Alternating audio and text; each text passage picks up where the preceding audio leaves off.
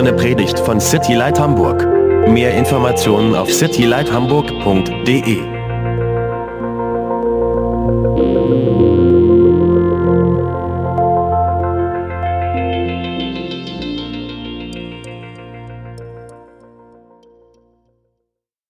Dann lasst uns zum Anfang noch beten und dann einsteigen in Gottes Wort. Vater, ich danke dir für diesen Tag heute. Ich danke dir, dass du uns segnest mit so vielem, dass wir oftmals gar nicht wahrnehmen, Herr. Ich bitte dich, dass du uns dankbar machst, Herr. Ich bitte dich, dass du uns eine richtige Sichtweise gibst auf unser Leben, auf die Dinge, die schwer sind in unserem Leben, auf die Dinge, die wir vielleicht auch nicht verstehen in unserem Leben. Und dass du diese Dinge, die du uns täglich schenkst und gibst, und wo du gute Gaben für uns hast, dass du, dass du diese Dinge echt in unserem Leben beleuchtest. Ja. ja, wir wollen wirklich die richtige Sichtweise haben auf uns, auf dich und auf ähm, uns als Gemeinde untereinander. Und das kann nur von dir kommen. Heiliger Geist, ich bitte dich, dass du uns in alle Wahrheit führst. In Jesu Namen. Amen. Ich habe eine weitere Ankündigung. Die habe ich mir aber aufbewahrt für jetzt, damit die mit auf der Aufnahme ist. Es gibt, wir sind ja City Light, aber wir gehören der weltweiten Calvary Chapel Bewegung an. Das sagt einigen was, das sagt anderen nichts. Ist im Grunde genommen eigentlich auch egal. Aber bei Calvary Chapel gibt es so ein paar Grundlagen, auf denen wir stehen. Eine dieser Grundlagen ist, Vers für Vers Lehre durch Gottes Wort. Das hat mit ein paar Sachen zu tun, auf die ich, äh, mit ein paar Bibelversen, auf, auf die sich das aufbaut, zu tun, auf die ich jetzt gar nicht so groß eingehen will. Ähm, wir haben das in den letzten paar Wochen nicht so gehandhabt. Wir hatten diverse Sachen, die hier vorgefallen sind und ähm, mussten ein paar Sonntage eben anders gestalten. Auch die letzten zwei Sonntage, an denen ich das gemacht habe, habe ich nicht Vers für Vers gelehrt, ich will euch nur sagen, auch mit den Sonntagen, die jetzt vor uns liegen, die auch wieder anders sein werden. Es, wird ein, es ist eine Zeit im Moment, wo es einfach nicht möglich ist, aber wir wollen dazu zurückkehren im Januar, dass wir wieder Bücher Vers für Vers lernen. Welches Buch, sage ich euch am 8. Januar. Aber ähm, ich will einfach nur euch sagen, wir schmeißen das jetzt nicht aus dem Fenster, nur weil sich hier ein bisschen was ändert ähm, oder auch viel ändert, sondern wir, wir wollen auf dem und auf unserem Fundament, auf das wir gelegt haben, wollen wir stehen bleiben. Und Vers für Vers Lehre durch Gottes Wort ist ein de definitives, großes Fundament für uns, auf dem wir stehen. Und wir werden auch dahin zurückkehren. Das heißt, im Januar wird es wieder ein Buch geben, wenn es das Buch ist, an das ich im Moment denke, dann freue ich mich da sehr, sehr drauf. Und ähm, ja, ihr könnt gespannt sein, was da kommen wird. Die, der Titel der Predigt heute heißt Hoffnung aus Liebe. Der Titel der Predigt letzte Woche war Hoffnung aus Vertrauen. Wir hatten uns ähm, angeguckt, wie wichtig es für uns ist, Gott zu vertrauen in schweren Situationen, aber mit unserem gesamten Leben Gott zu vertrauen. Und wir hatten uns angeguckt, wie wichtig es ist, auch einander zu vertrauen. Wir werden immer wieder Fehler machen untereinander. Ähm, wir werden immer wieder das Vertrauen brechen oder verletzt werden. Aber dennoch ist es wichtig für uns als Gemeinde, speziell für City Light Hamburg als Gemeinde im Moment, dass wir einander vertrauen, aber, aber dass wir unsere Augen von uns selbst wegrichten und auf Gott richten. Und im Endeffekt, dass wir ihm vertrauen. Wir hatten uns einige Verse aus Jesaja angeguckt und wir werden die auch nachher nochmal angucken. Aber das, dieses Wort Vertrauen konnten wir auch umschreiben mit dem Wort oder was heißt nicht umschreiben? Umschreibt eigentlich ein anderes Wort und das ist das Wort Glauben. Wir hatten uns ja im Sommer Zeit genommen, um Hebräer 11 zu studieren, Vers für Vers. Diese ähm, diese Ruhmeshalle des Glaubens sozusagen, wo die Glaubenshelden ähm, uns aufgezeigt werden. Und wir hatten da gesehen, ganz am Anfang in Vers 1, dass eben der Glauben beschrieben wird. Und wir hatten den Glauben auch immer mit Vertrauen gleichgesetzt. Wenn wir, wenn wir glauben, vertrauen wir Gott, dass er uns nicht im Stich lässt. Und Vertrauen muss aufgebaut werden.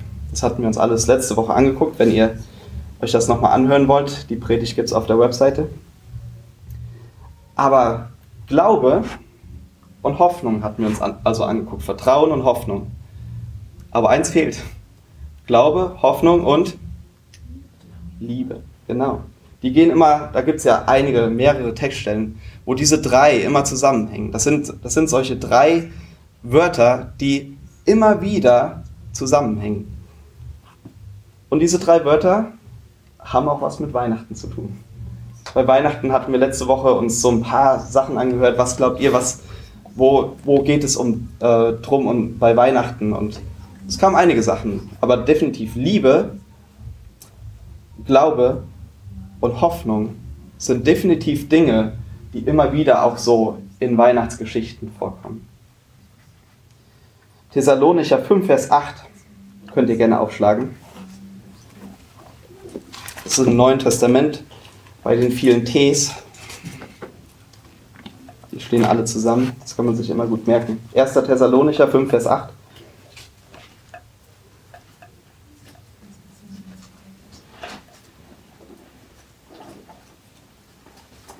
ging nämlich letzte Woche auch um das Licht, das in die Welt kommt. Und darum geht es auch hier. Da steht, wir dagegen, die im Licht leben, wollen einen klaren Kopf behalten. Wir wappnen uns mit Glauben und Liebe und schützen uns mit der Hoffnung auf Erlösung. Wir dagegen, die wir im Licht leben, wollen einen klaren Kopf behalten. Wir wappnen uns mit Glauben, Liebe und schützen uns mit der Hoffnung auf Erlösung. Wer von euch hat Probleme damit, in dieser Zeit des, der Vorweihnachtszeit so, dass es nicht alles sich um die Geschenke dreht?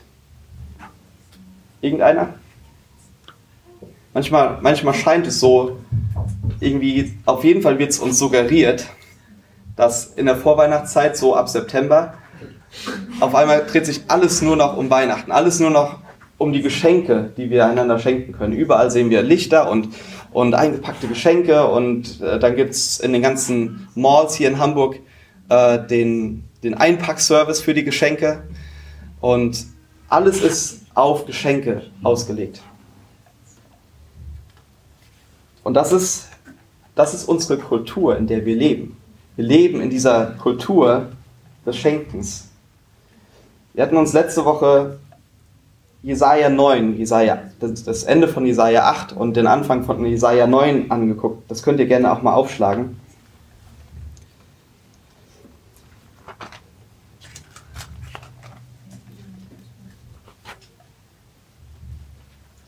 wir hatten uns einen Vers angeguckt, der mit ein Hauptvers für uns bei Citylight ist. Aber der auch ein sehr, sehr bekannter Weihnachtsvers ist. Und da geht es nämlich um Israel. Und Israel wird als das Volk in der Finsternis, das in der Finsternis wandelt, beschrieben.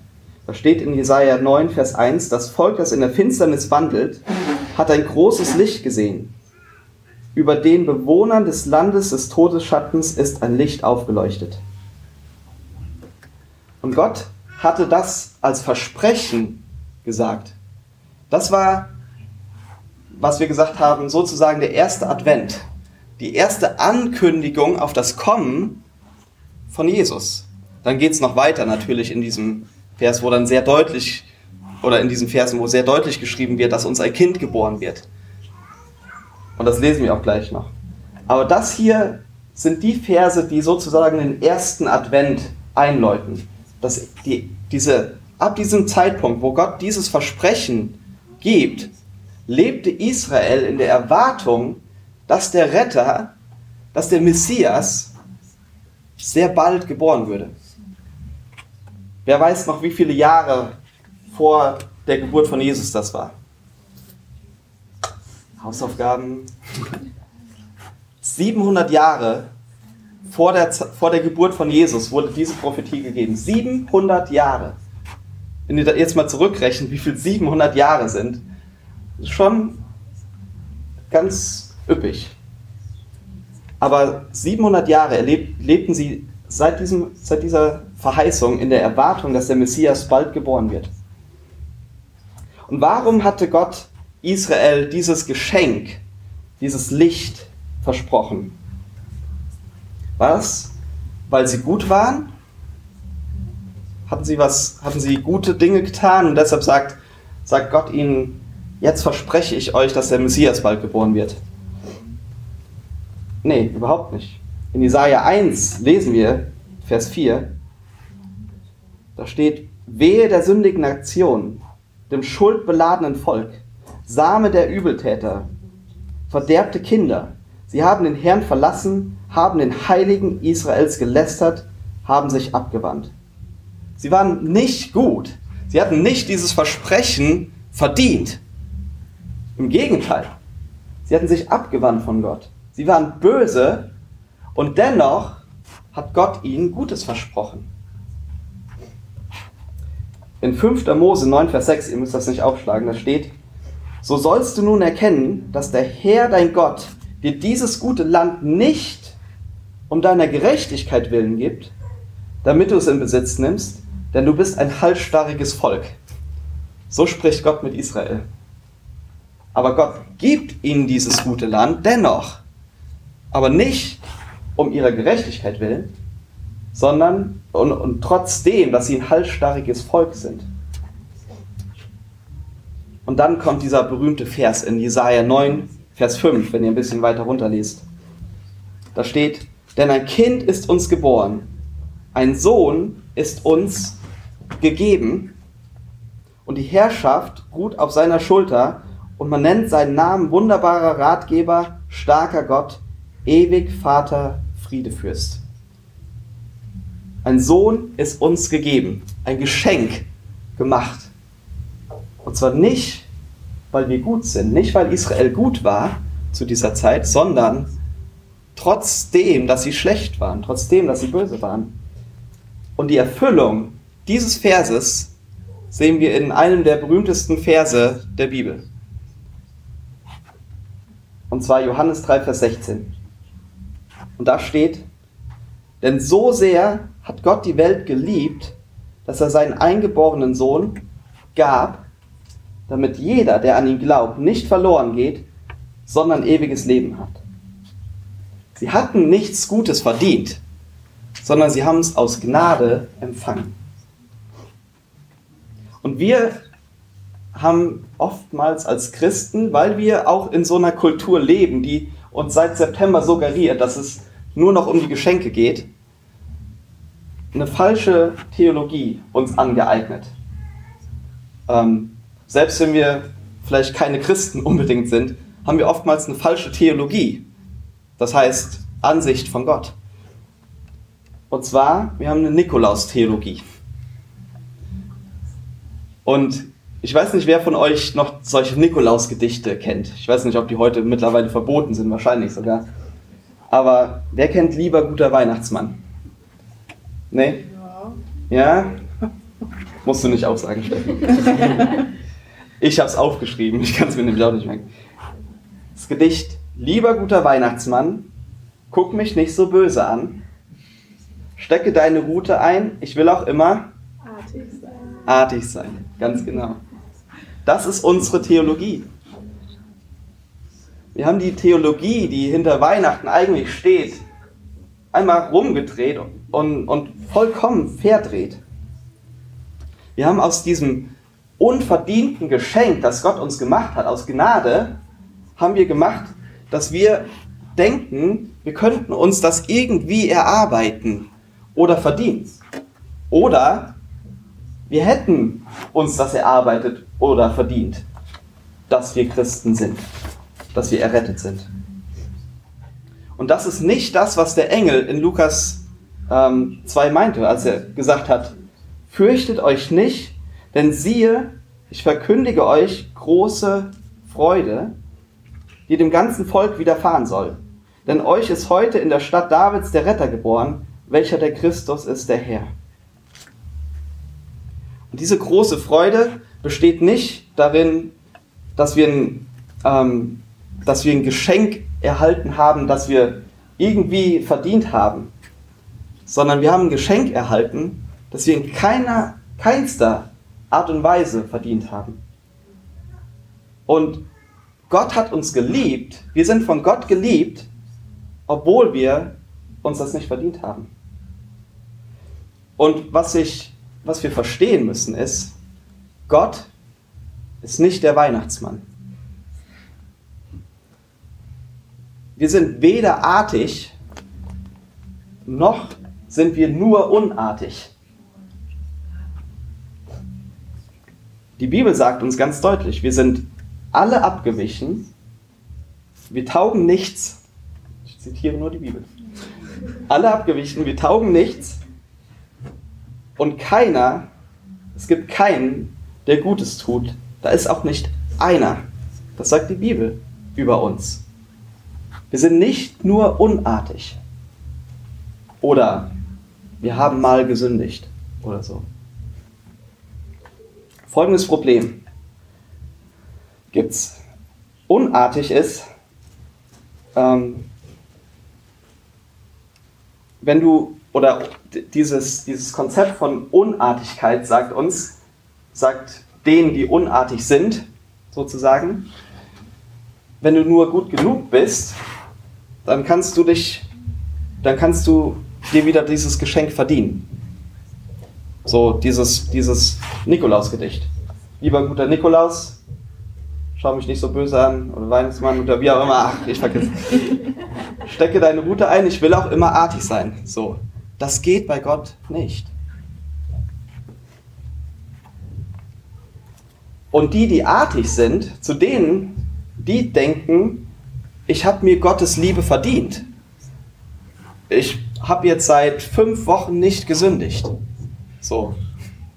Deshalb habe ich ja irgendwie, deshalb geht es mir mit Gott gerade super gut. So. Und hey, ich, ich sage das auch manchmal. Und das ist aber, das ist nicht richtig. Das stimmt nicht. Keine der beiden Varianten stimmt. Die Bibel sagt sogar, dass unsere guten Taten nicht besser sind als ein blutverschmiertes Kleid. Unsere guten Taten sind vor Gott nicht besser als ein blutverschmiertes Kleid.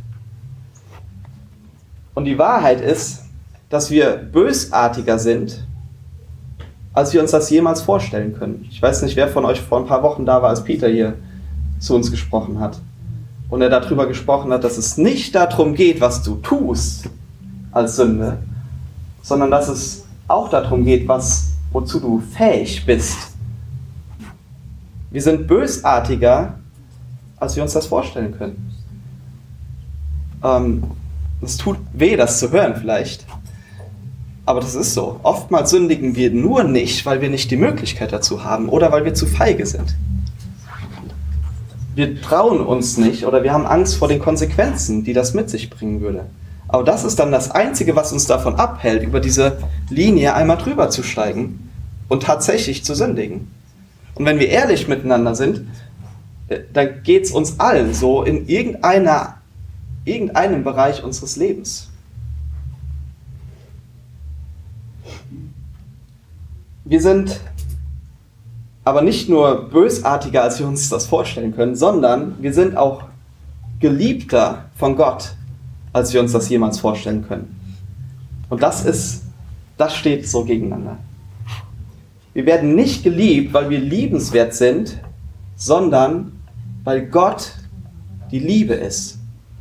Deshalb liebt Gott uns. Nicht, weil wir liebenswert sind oder weil wir alles richtig machen oder richtig machen könnten, sondern weil Gott die Liebe ist. Deshalb sind wir geliebt.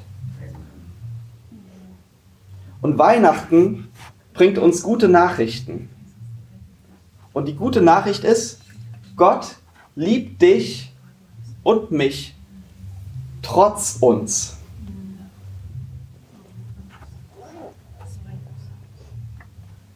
Und Römer 5, ähm, Verse 6 bis 11, da steht, Christus kam zu einer Zeit, als wir der Sünde noch hilflos ausgeliefert waren, und er starb für uns, die wir ohne Gott lebten.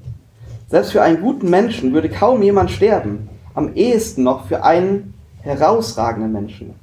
Gott dagegen bewies uns seine große Liebe dadurch, dass er Christus sandte, damit dieser für uns sterben sollte, als wir noch Sünder waren. Und da wir durch das Blut von Christus in Gottes Augen gerecht gesprochen worden sind, ist sicher, dass Christus uns vor dem Gericht Gottes bewahren wird. Wir sind ja durch den Tod seines Sohnes mit Gott versöhnt worden, als wir noch seine Feinde waren. Dann werden wir erst recht jetzt, wo wir seine Freunde geworden sind, durch das Leben von Christus gerettet werden.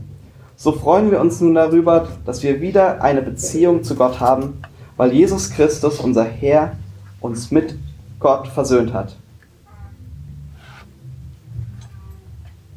Also Jesus ist für uns gestorben und wir kennen diese Verse ja.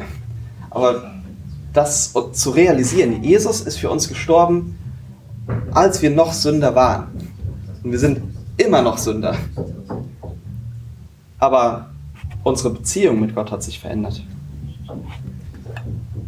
Und das ist Liebe. Das ist, wie Gott uns liebt. Und diese Hoffnung, von der ich gesprochen habe, Hoffnung durch Liebe, die kommt da für uns ins Spiel, wo wir nicht nur die gute Nachricht von Weihnachten verstehen, die wir ja immer wieder hören, so Jesus ist gekommen. Wir, wir verstehen nicht nur die gute Nachricht, sondern wir verstehen auch die schlechte Nachricht.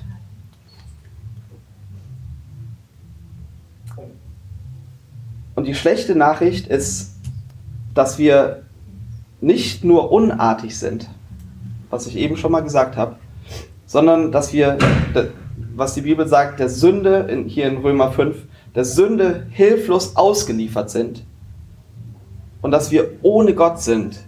Andere Übersetzungen sagen sogar, dass wir Feinde Gottes sind.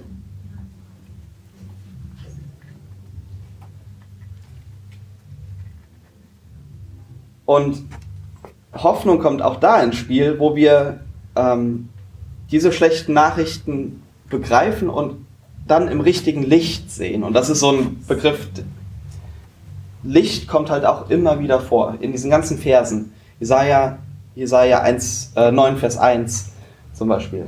Da steht, das Volk, das in der Finsternis wandelte, hat ein großes Licht gesehen. Über den Bewohnern des Landes ist der Schutz, äh, ist, Entschuldigung, den Bewohnern des Landes der Todesschatten ist ein Licht aufgeleuchtet. Und wenn wir diese schlechte Botschaft sozusagen von Weihnachten, dass wir der Sünde hilflos ausgeliefert sind, dass wir ohne Gott sind, dass wir Feinde Gottes sind, ähm, und aber auch, dass wir ähm, es nicht verdient haben, dieses Geschenk, was Gott uns gibt.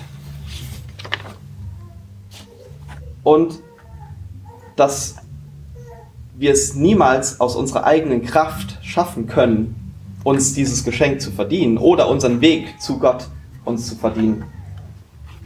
Da kommt Hoffnung rein, wenn wir das in diesem Licht sehen. Das ist, wenn wir das hören so, du schaffst es nicht, du bist nicht gut genug, ähm, du bist ein Feind Gottes. Das ist wie, als ob so ein Todesschatten über uns liegen würde. Das ist hoffnungslos. So irgendwie Schatten und ich stelle mir da so ein dunkles Tal vor, der, das Land des Todesschattens irgendwie so. Und, und die Leute, äh, die darin wohnen, äh, im Englischen steht da sogar, dass sie da drin sitzen. So, ich stelle mir das so vor, dass ich da so kauer in diesem Land des Todesschattens. Und dann kommt auf einmal das Licht, wie so ein, wie so ein Strahl des Lichts das da reinscheint. Und wenn du lange in Dunkelheit warst, dann ist Licht wie so, eine, wie so ein Hoffnungsschimmer, sagen wir ja auch, so ein Hoffnungsstrahl. mir kam dieses Bild in den Kopf von einem Diamanten, der auch im Licht so schimmert. Und wisst ihr, wo der am besten schimmert, so ein Diamant? Ist vor einem dunklen Hintergrund. Wenn du zu einem, zu einem Juwelier gehst und er zeigt dir irgendwie einen, einen Ring mit einem dicken Klunker drauf, dann haben die immer so ein, so ein schwarzes Samtding, wo die das drauflegen und dann beleuchten die das. Und dann schimmert dieser Diamant in den tollsten Farben. Ist wirklich unglaublich, was sie damit machen können. Aber es muss auf diesem dunklen Hintergrund liegen. Und das, die gute Nachricht ist, dass Gott uns liebt wegen dem, wer er ist und nicht wegen dem, wer wir sind. Das ist die gute Nachricht. Die Bibel malt ein sehr, sehr dunkles Bild für uns als Menschen. Sehr dunkles Bild. Aber die Bibel sagt dann auch, Gott liebt uns wegen dem, wer er ist und nicht wegen dem, wer wir sind. Im Licht von Gottes Herrlichkeit sind wir nämlich absolut unwürdig. Und das ist die richtige Perspektive. Wir müssen uns in der richtigen Perspektive sehen. Er liebt uns nicht wegen uns, sondern weil er die Liebe ist. Eine ganz coole Textstelle aus Klagelieder. Ähm, 3, Verse 21 bis 26. Da steht, dieses aber will ich meinem Herzen vorhalten, darum will ich Hoffnung fassen, Glaubensbeweise des Herrn sind's, dass wir nicht gänzlich aufgerieben wurden, denn seine Barmherzigkeit ist nicht zu Ende. Sie ist jeden Morgen neu und die Treue ist groß. Der Herr ist mein Teil, spricht meine Seele. Darum will ich auf ihn hoffen. Der Herr ist gütig gegen die, welche auf ihn hoffen, gegen die, Se gegen die Seele, die nach ihm sucht. Gut ist, schweigend zu warten auf die Rettung des Herrn. Darauf wollen wir hoffen, dass seine Gnadenbeweise jeden Morgen neu sind. Jeden Morgen, wenn ich aufwache und in den Spiegel blicke sozusagen, kann ich wissen, du bist geliebt, du Typ, nicht wegen dir, sondern weil Gott die Liebe ist.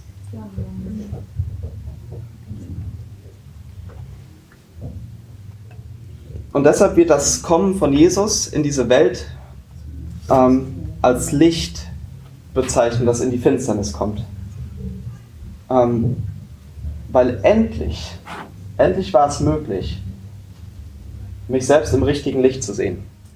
Wenn ich da sitze, da in meinem Land des Todesschattens, runtergekauert, überall ist Finsternis, Nebel, ich kann die Hand vor Augen nicht erkennen, sozusagen. Und jetzt kommt das Licht. Endlich sehe ich mich selbst im richtigen Licht. Die Frauen von euch wissen das wahrscheinlich, wie wichtig es ist, dass im Badezimmer am Spiegel genügend Licht ist. Männern ist das meistens einigermaßen egal. Aber wir hatten so ein ganz dunkles Badezimmer. Und es war ähm, nicht so schön. Und jetzt habe ich so Deckenbeleuchtung eingebracht, angebracht und es ist halt viel heller, viel freundlicher und man kann sich da drin, jetzt im Spiegel kann man sich auch sehen und so Dinge machen, die ich nicht so viel mache. Aber ich sehe, man kann sich jetzt im richtigen Licht sehen. Und das Erste ist, dass wir uns im richtigen Licht sehen.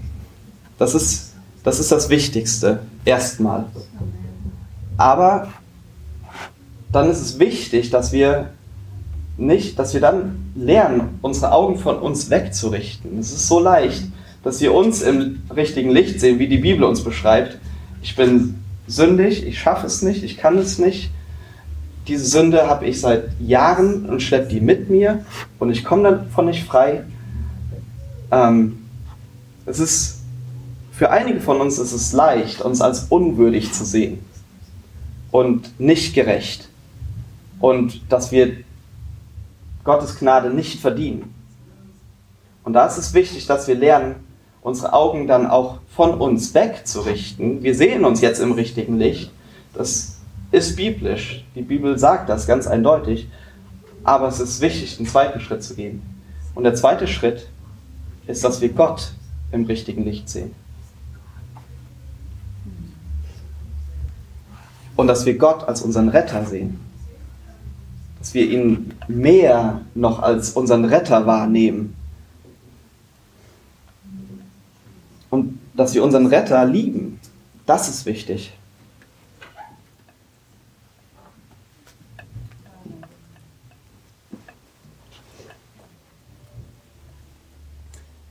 Jesus, ähm, oder oftmals haben wir Probleme damit, Gott als unseren Retter wahrzunehmen.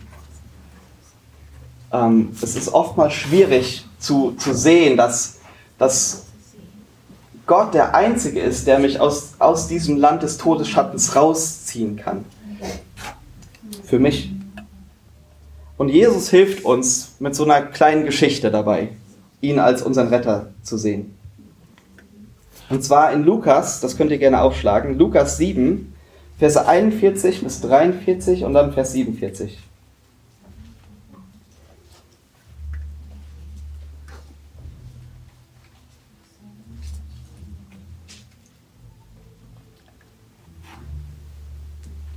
Da steht diese Geschichte und da steht, ein Gläubiger hatte zwei Schuldner. Der eine war 500 Denare schuldig, der andere 50. Da sie aber nichts hatten, um zu bezahlen, schenkte er es beiden. Und Jesus sagt dann, sage mir, welcher von ihnen wird ihm nun am meisten lieben? Simon aber antwortete, und bei Simon war er gerade zu Hause und sprach, ich vermute der, dem er am meisten geschenkt hat. Und sprach zu ihm, und, äh, und er sprach zu ihm, du hast richtig geurteilt. Und dann Vers 47, dann kommt diese Frau ins Spiel.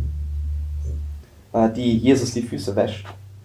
Deshalb sage ich dir, ihre vielen Sünden sind vergeben worden und darum hat sie viel Liebe erwiesen. Wem aber wenig vergeben wird, der liebt wenig. Und das ist diese, diese Geschichte, wo die Peter auch erwähnt hatte. Wem viel vergeben wurde, der kann viel lieben. Wem wenig vergeben wurde, der kann wenig lieben. Und Peter hatte das ganz schön gesagt. Sollen wir, oder er hatte diese Geschichte mit dieser alten Frau erzählt, die er getroffen hatte, die wahrscheinlich noch nie eine Sünde getan hat, hatte, oder ähm, kam so ein bisschen rüber. Und er hatte sich gefragt, kann diese Frau dich denn nicht so lieben, wie ich dich lieben kann, wo ich so viel gesündigt habe? Und die Antwort ist nein. Wir sind alle fähig zu viel Sünde. Und Gott hat uns allen viel vergeben, weil wir sündige Menschen sind. Und wir sind alle dazu fähig, ihn viel zu lieben, wenn wir uns im richtigen Licht sehen, wenn wir sehen, wie sündig wir eigentlich sind oder wozu wir fähig sind. Wir haben das eben gesungen. Johannes, 1. Johannes 4, Vers 19. Da steht, wir lieben ihn, weil er uns zuerst geliebt hat. Wir lieben ihn, weil er uns zuerst geliebt hat.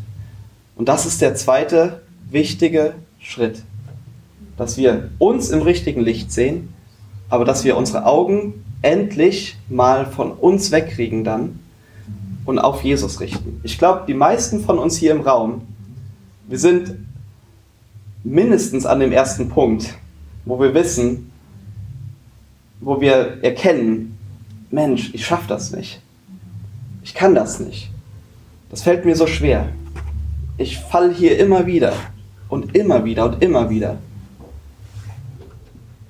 Und vielleicht ist es an der Zeit nochmal neu, A, natürlich uns im richtigen Licht zu sehen, aber B, unsere Augen auf Jesus zu richten und ihn im richtigen Licht zu sehen, als unseren Retter, den wir lieben. Und die Bibel sagt, ganz deutlich, wenn, wenn wir ihn lieben, dann halten wir seine Gebote.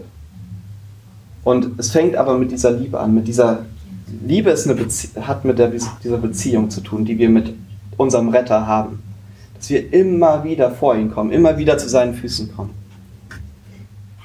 Und dann kommt der dritte Schritt, wenn wir uns im richtigen Licht sehen, ihn im richtigen Licht sehen, dann wird er unsere Augen immer noch auf ihn gerichtet halten, aber dennoch wieder von uns weglenken und auf andere lenken. Und das ist der dritte Schritt. Wir sehen dann nämlich andere im richtigen Licht. Wir sehen, dass andere versagen und dass wir sie trotzdem lieben können. Und das ist, glaube ich, sehr wichtig für uns als Gemeinde, dass wir das lernen. Dass wir unsere Augen auf Jesus gerichtet haben und nicht auf irgendeinen, der hier vorne steht oder irgendeinen in, dieser, in diesen Sitzreihen, sondern dass unsere Augen auf Jesus gerichtet sind. Und dann können wir nämlich einander vergeben, wenn wir versagen. Und wir werden versagen, weil wir sehen uns ja im richtigen Licht. Wir wissen ja, wie wir sind. Und wir wissen, wozu wir fähig sind. 1. Johannes, das steht in Kapitel 4, Verse 7 bis 21. Geliebte, lasst uns einander lieben, denn die Liebe ist aus Gott. Und jeder, der liebt, ist aus Gott geboren und erkennt Gott. Wer nicht liebt, der hat Gott nicht erkannt, denn Gott ist Liebe. Darin ist die Liebe Gottes zu uns geoffenbart worden, dass Gott seinen eingeborenen Sohn in die Welt gesandt hat, damit wir durch ihn leben sollen. Darin besteht die Liebe nicht, dass wir Gott geliebt haben, sondern dass er uns geliebt hat und seinen Sohn gesandt hat als Sühnopfer für unsere Sünden. Geliebte, wenn Gott uns so geliebt hat, so sind wir es auch schuldig, einander zu lieben. Niemand hat Gott jemals gesehen. Wenn wir einander lieben, so bleibt Gott in uns und seine Liebe ist in uns vollkommen geworden. Daran erkennen wir, dass wir in ihm bleiben, dass er und er in uns, dass er uns von seinem Geist gegeben hat. Und wir haben gesehen und bezeugen, dass der Vater den Sohn gesandt hat als Retter der Welt. Wer nun bekennt, dass, der, dass Jesus der Sohn Gottes ist, in dem bleibt Gott und er in Gott. Und wir haben die Liebe erkannt und geglaubt, die Gott zu uns hat. Gott ist Liebe. Entschuldigung, ich glaube, ich lese das hier nochmal, oder? Kann das sein? Nee? Okay, sorry. Und wer in der Liebe bleibt, der bleibt in Gott und Gott in ihm. Darin ist die Liebe bei uns vollkommen geworden, dass wir Freimütigkeit haben am Tag des Gerichts. Denn gleich wie er ist, so sind auch wir in dieser Welt. Furcht ist nicht in der Liebe, sondern die vollkommene Liebe treibt die Furcht aus. Denn die Furcht hat mit Strafe zu tun. Und wer sich nun fürchtet, ist nicht vollkommen geworden in der Liebe. Wir lieben ihn, weil er uns zuerst geliebt hat. Wenn jemand sagt, ich liebe Gott und hasst doch seinen Bruder, so ist er ein Lügner. Denn wer seinen Bruder nicht liebt, den er sieht, wie kann, wie kann der Gott lieben, den er nicht sieht? Und dieses Gebot haben wir von ihm, dass wer Gott liebt, auch seinen Bruder lieben soll.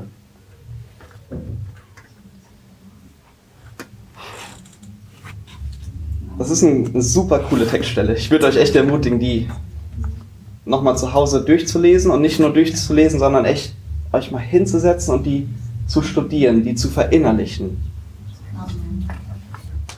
Ich glaube, die ist so wichtig für uns. Und eigentlich alles, was ich heute gesagt habe, ist in dieser Textstelle vereint. Dass wir unsere Augen von uns wegrichten sollen. Und dass wir unsere Augen auf Gott richten, aber dass Gott dann unsere Augen aufeinander richtet. Es ist diese Abfolge. Wir sehen uns im richtigen Licht, dadurch können wir Gott im richtigen Licht sehen und dadurch sehen wir andere im richtigen Licht. Und es geht nicht andersrum. Es geht nicht, ähm, dass, wir, dass wir andere lieben und dann lieben wir Gott und dann lieben wir uns. Das funktioniert so nicht. Andere werden immer versagen. Es geht auch nicht darum, dass wir uns mehr lieben. So, Es geht darum, dass wir Gott mehr lieben. Und aus Gott entsteht die Liebe, die wir für andere haben. Und wir sehen uns im richtigen Licht. Und wir sehen uns nicht nur als Sünder vor Gott, sondern wir sehen uns als geliebte Kinder vor Gott. Es geht darum, dass wir auch erkennen, wie wir vor Gott stehen. Wir stehen nicht mehr als Sünder mit gesenktem Haupt, sondern wir können aufblicken und Gott ansehen, weil der Vorhang zerrissen ist. Gott hat den Vorhang zerrissen, so dass wir freimütig zu ihm kommen können.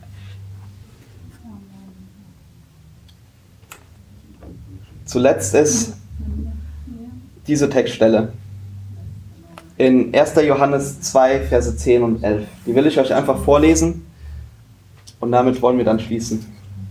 Da steht, wer seinen Bruder liebt, der bleibt im Licht und nichts Anstößiges ist in ihm. Wer aber seinen Bruder hasst, der ist in der Finsternis und wandelt in der Finsternis und weiß nicht, wohin er geht, weil die Finsternis seine Augen verblendet hat. Lass uns echt diese Schritte in der richtigen Reihenfolge gehen. Ich kann dir nicht sagen, an welchem Schritt du bist, aber du weißt es genau. Siehst du dich im richtigen Licht? Als Sünder? Als jemand, der es nicht schafft? Oder denkst du immer noch, du kannst dir deinen Weg zu Gott verdienen? Oder du kommst da selber raus aus dieser Sache, die du seit Jahren mit dir rumschleppst? Und irgendwie schaffst du das schon, zu Gott zu kommen. Dann würde ich dich echt ermutigen, dass du deine Bibel liest und echt guckst, wie, was sagt denn die Bibel über dich?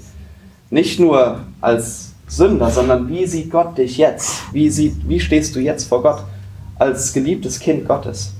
Und dann der nächste Schritt ist, dass wir Gott im richtigen Licht sehen. Dass wir neu anfangen, Gott zu lieben mit unserem ganzen Herzen. Dass wir ihm alles geben. Und das kann sehr radikal sein. Es kann radikal sein, dass Gott von uns Dinge will, wo wir jetzt im Moment sagen, nie im Leben würde ich das aufgeben, nie im Leben würde ich das Ding verkaufen, nie im Leben würde ich das tun. Aber vielleicht ist da eine Sache, die Gott von dir will und weil du Gott liebst, weil du Gott in diesem richtigen Licht siehst, bist du bereit dazu. Und dann wird Gott deine Augen automatisch auf andere lenken. Und das ist sehr wichtig, dass wir alle an diesen Punkt kommen, wo Gott unsere Augen von uns weglenkt und auf andere und auf die Nöte der anderen. Denn anders funktioniert Gemeinde nicht. Wir können nicht hier hinkommen und erwarten, dass uns gedient wird, sondern wir kommen hier hin und erwarten, dass Gott uns zeigt, wie ich dienen kann. Da drin wird mir gedient. Da, da vertraue ich Gott. Gott dient mir jedes Mal, wenn ich hier hinkomme. Durch euch. Aber unsere Mentalität muss sein als Gemeinde, dass wir hier hinkommen mit der Erwartungshaltung und mit den Augen für die anderen. Wie kann ich den anderen dienen? Wie kann ich der Gemeinde dienen? Und nicht nur hier, sondern auch auf der Arbeit. Und so werden wir zum Licht. Und so sehen uns unsere Kollegen dann anders, in einem anderen Licht. Wir haben heute noch darüber gesprochen. Irgendjemand, ich weiß nicht, ob es Spurgeon war, will ich jetzt nicht sagen, hat mal gesagt, predige das Evangelium zu allen Menschen und wenn es nötig ist, gebrauche Worte. Wenn wir diese, diese Einstellung haben, dass wir unsere Augen von uns wegrichten und auf andere richten, auf die Nöte der anderen, dann werden wir das Evangelium predigen, so oder so. Und, wir, und Leute werden Jesus in uns sehen. Und das wünsche ich mir für uns als Gemeinde. Lass uns noch beten und dann noch zusammen Gott anbeten. Jesus, ich danke dir so sehr dafür, dass du das tust. Ich danke dir so sehr dafür, dass du voller Gnade bist, Herr, dass du uns durch deine Augen siehst, voller Gnade, dass wir vor dir stehen, gerecht, gewaschen. Und ich danke dir, dass du willst, dass wir in dieser Liebesbeziehung mit dir eintreten, Herr. Und ich danke dir, dass du unsere Augen von uns weglenken willst, Herr. dass wir nicht mehr selbstsüchtig sind, sondern dass wir immer danach streben, anderen zu dienen und darin dir zu dienen, Herr. Das wünsche ich mir für uns als Gemeinde. In Jesu Namen. Amen.